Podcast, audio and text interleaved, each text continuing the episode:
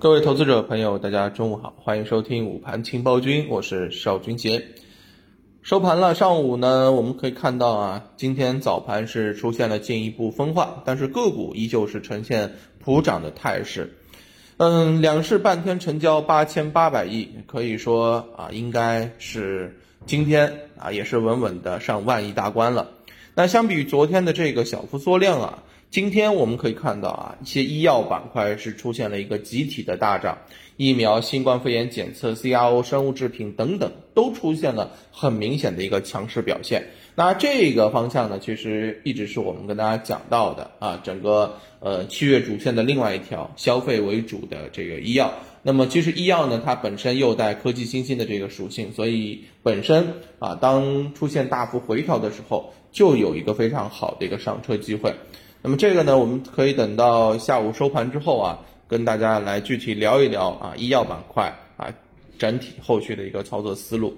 那么对于目前来讲的话呢，嗯，医药啊，整体的这个指数涨幅超相关的指数吧，涨幅超过百分之四。但是呢，呃，刚刚讲到了分化，那我们就看到了像高位的一些锂电板块、芯片等等。啊，出现了一个分化后的这个大跌。那资源品，比如说像钢铁股，也是出现了一个下挫啊。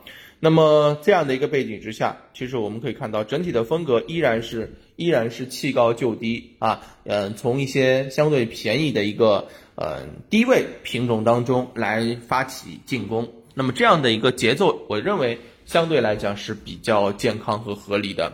那么另外一方面呢，其实我们可以看到啊，近期。呃，慢慢的啊，比如说在盘面当中一些呃低位的一些品种啊，也是出现了一些回暖啊，像这个基建板块的三一重工啊，对吧？证券板块啊，包括旅游景景点啊这些东西。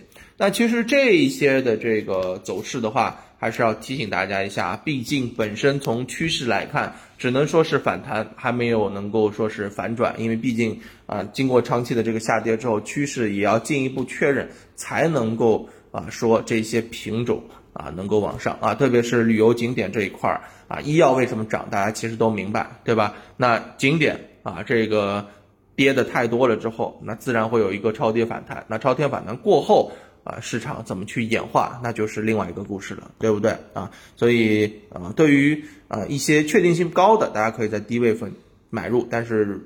对于一些没有延续性的，可能只是反弹的，那么在这个时候还是要更多的注意一点。那总之呢，进入八月份以来，随着机构啊整个调仓，市场的风格正在调整，对不对啊？强势的锂电、半导体冲高回落，资金获利出逃，那么市场的这个风险偏好可以说是降低了。但是呢，锂电行业近期也是密集披露扩产。啊，盘后部分的个股的龙头榜呢，也是显示机构高位建仓啊，说明还没有到完全切换的这个阶段。那这些品种短期回落之后，一旦止跌企稳，其实又是一个上车的这个机会啊。所以，嗯，在整个八月份有两个方向可以去考虑，一个是低估值的低位低估值的一些品种，对吧？那么另外一方面就是一些高景气品种的后续延续性。